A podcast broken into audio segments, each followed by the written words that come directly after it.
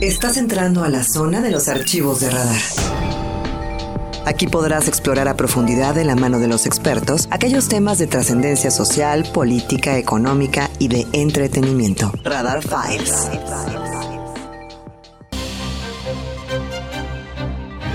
No todo lo que se publica es noticia.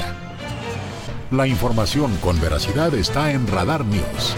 Continuamos 107.5 FM Radar y Radar TV Canal 71 de WIS. La entrevista Radar News. 22 minutos aquí en la segunda emisión de Radar News. De verdad que agradezco muchísimo la generosidad y el tiempo que nos dedica en esta conversación Mariana Moguel Robles, hija de Rosario Robles, quien ya desde hace dos años, cinco meses, ¿cuánto más? ¿Un día? Dos años, desde el 13 de agosto, ya 13 de de- agosto. dos años, cinco meses que, que mi madre está de manera injusta como presa política en esos muros helados de, de la prisión de Santa Marta, Catitla. Quiero preguntarte, eh, tu- tu- tuvimos un pequeño intercambio ahorita fuera del aire, pero yo sé que has estado en contacto con los medios de comuni- comunicación, ha estado toda esta cruzada, tienes tu columna, has estado muy activa durante todo este tiempo, pero emocionalmente, Mariana, ¿cómo has resistido? ¿Cuál es tu, tu, tu motivación? Yo, yo sé que es la libertad de tu madre, pero emocionalmente no es fácil eh, emprender una cruzada como esta, porque es una cruzada literal. ¿Cómo, cómo, ¿Cómo le haces para decir, ok, venga, son dos años, pero sí se puede? ¿Qué es lo que te ayuda? ¿Qué es lo que te enciende? Bueno, la verdad es que sí tengo que, y no, no sí tengo, más bien te soy muy honesta. Por supuesto que la cárcel descompone emocionalmente, económicamente, este, son muchísimas presiones. Justo ahorita eh, le tocaba su llamada a mi mamá, solo tengo dos llamadas con ella en el día, eso para mí es muy difícil, porque mi madre y yo siempre habíamos, y hem- y hemos sido muy unidas. Este, al principio, pues, ¿por qué no decírtelo, no? Por supuesto, eh, son, y, y, lo, si- y me sigue pasando, cuando ves estos jueces de consigna, cuando ves esta venganza política, cuando ves que el terreno de lo jurídico no está perfectamente establecido y claro, pero ahí viene el dedo de la instrucción. Este, como hija, pues, ¿qué te puedo decir? Por supuesto que le doy gracias a la vida que mi madre está en vida y que la puedo ver, pero la puedo ver una vez a la semana, la puedo ver solamente unas cuantas horas. Eh, ¿Qué me ha hecho resistir?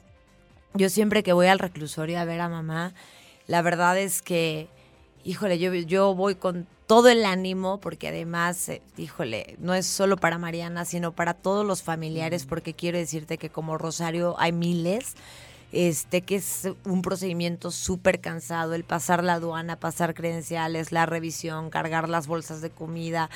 Pero ya en el momento que llegas, yo siento que le voy a dar fuerza y sabes algo, mi madre no deja de ser esa gran madre como muchas de las mamás de este país que me termina dando la fuerza a mí y considero que esta fuerza que Rosario tiene la tiene porque conoce de su inocencia. Y, conforme transcurrió el tiempo, no solamente el vivir en- en carne propia la injusticia, ¿no? En carne propia el escuchar las, las historias desgarradoras, no solamente de que mi madre, ¿no? Con una prueba fabricada y le hayan dictado la medida cautelar más lesiva y más agresiva y además por un delito que es omisión que ni siquiera merita ningún tipo de medida cautelar. Escuchar detenciones de otras mujeres golpeadas, abusadas, separadas de sus hijos, de sus hijas, hacer esta ruta de la libertad y encontrarte en cada reunión que este sistema de justicia penal que en el papel pues pareciera garantista o más bien se muestra garantista porque defiende la presunción de inocencia, no el debido proceso, el principio por persona, los derechos humanos, pues es totalmente al revés en la vida cotidiana, ¿no? Cuando las mujeres van y denuncian en un ministerio público, cuando te fabrican pruebas para entonces mandarte a los muros helados de una prisión. Nosotros somos un caso público. Mi madre es un caso público. Justo, sí. Pero hay muchos nombres de hombres y de mujeres que no tienen estos espacios que por cierto te agradezco y que visibilizan a un sector que ha sido constantemente invisibilizado, que es el de los centros penitenciarios y que el mismo ministro Saldívar lo acaba de reconocer en su conferencia de prensa al decir, pues que la cárcel está llena de pobreza, de mujeres y de hombres que llevan años sin sentencia, de mujeres que este han sido abandonados, abandonadas este por sus este defensores públicos, de quienes no pueden pagar un abogado, una abogada. Yo no entiendo, por ejemplo, por qué hay personas que están en la cárcel por delitos patrimoniales. No, sí tenemos a un señor del Valle que pudo pagar este felizmente y estar solo un mes en la cárcel. Y hay mujeres que por tres mil pesos, por dos mil pesos, hombres también, no, siguen ahí ocho años, nueve años, diez años, otras de manera injusta.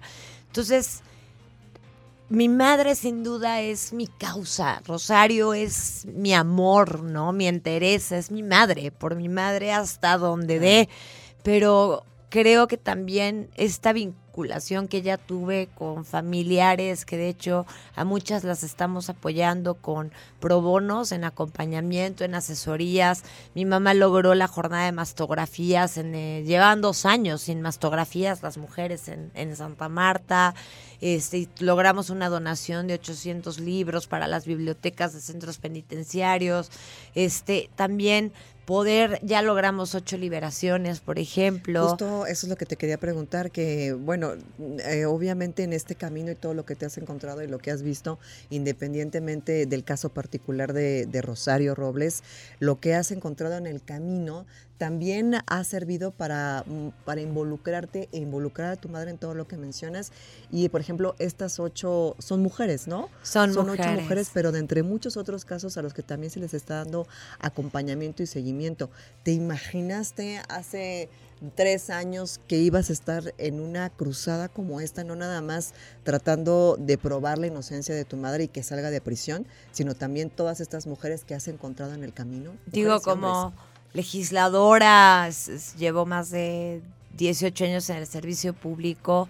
Siempre, bueno, la labor social ha sido uno de mis, eh, es lo que me fascina hacer, desarrollo social, participación ciudadana, son siempre los espacios donde estoy contribuyendo. Pero claro que en este ejercicio de autocrítica uno tiene que, que, ser muy, muy sincero con uno mismo. Yo sin duda tuve, o sea, para poder comprender tan de fondo la importancia de visibilizar este sector, lo tuve que vivir en carne propia.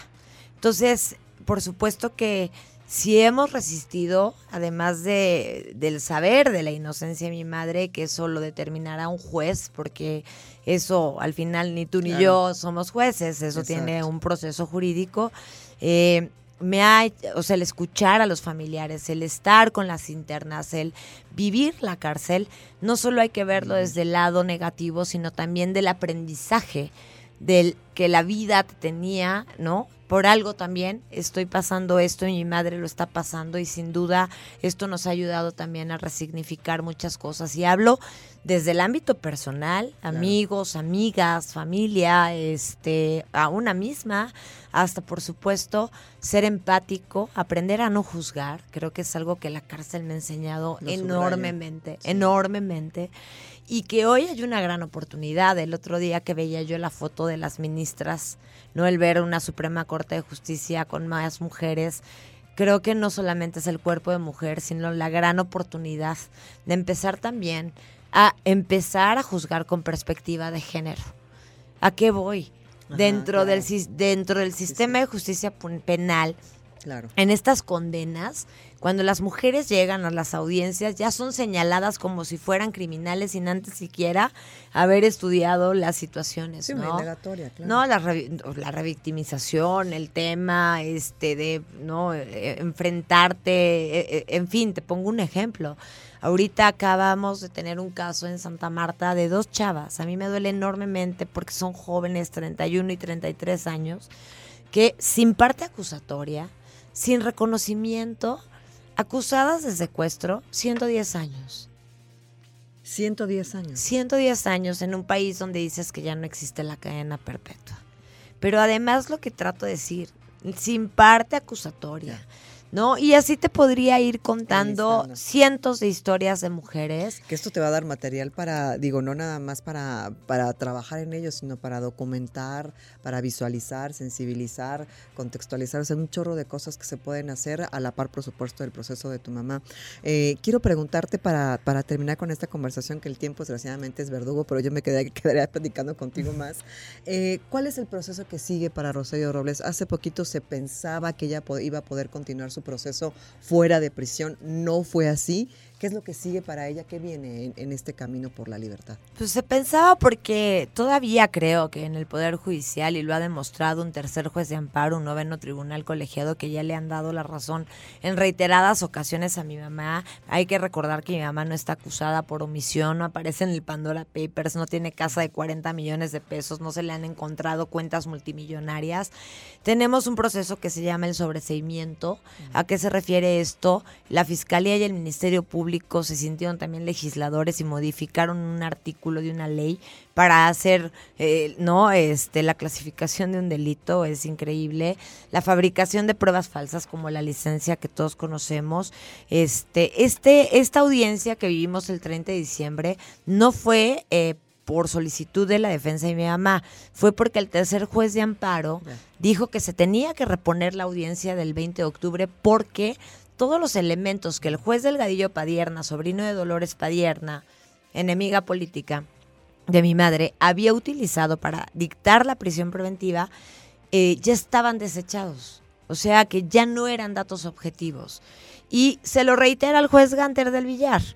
Eh, y estos jueces, pseudo jueces, pues lo único que hacen es hacernos perder el tiempo en audiencias de cuatro o cinco horas, en donde ya sabemos cuál es el final, y otra vez con argumentos completamente desproporcionados mandaron a la cárcel de una vez más a mi madre y me queda claro, esto no solo se trata de una venganza, sino posiblemente ya de mucho miedo a lo que mi madre dijo y con esto quiero cerrar, que el único delito que mi madre ha cometido es ser mujer llamarse María del Rosario Robles Berlanga y pues seguramente hay algunos que ya tendrán bastante miedo de quienes ya empezaron sus carreras presidenciales, ¿no? De quienes ya están con sus intenciones de sucesión y sin duda mi madre es una mujer que lo que ha cometido es un gran trabajo y dejar un gran legado para este país. Solo pido piso parejo que se quite la venganza porque si es venganza, sin duda no es justicia y no solo por Rosario para todas y todos los que merecen un debido proceso. Mariana, muchísimas gracias por esta conversación. Por supuesto, estamos en línea para dar seguimiento a todo el trabajo que están haciendo, pro bono, como bien mencionas, pero también al caso en particular de Rosario Robles, que se encuentra actualmente en prisión por un crimen presuntamente que no cometió.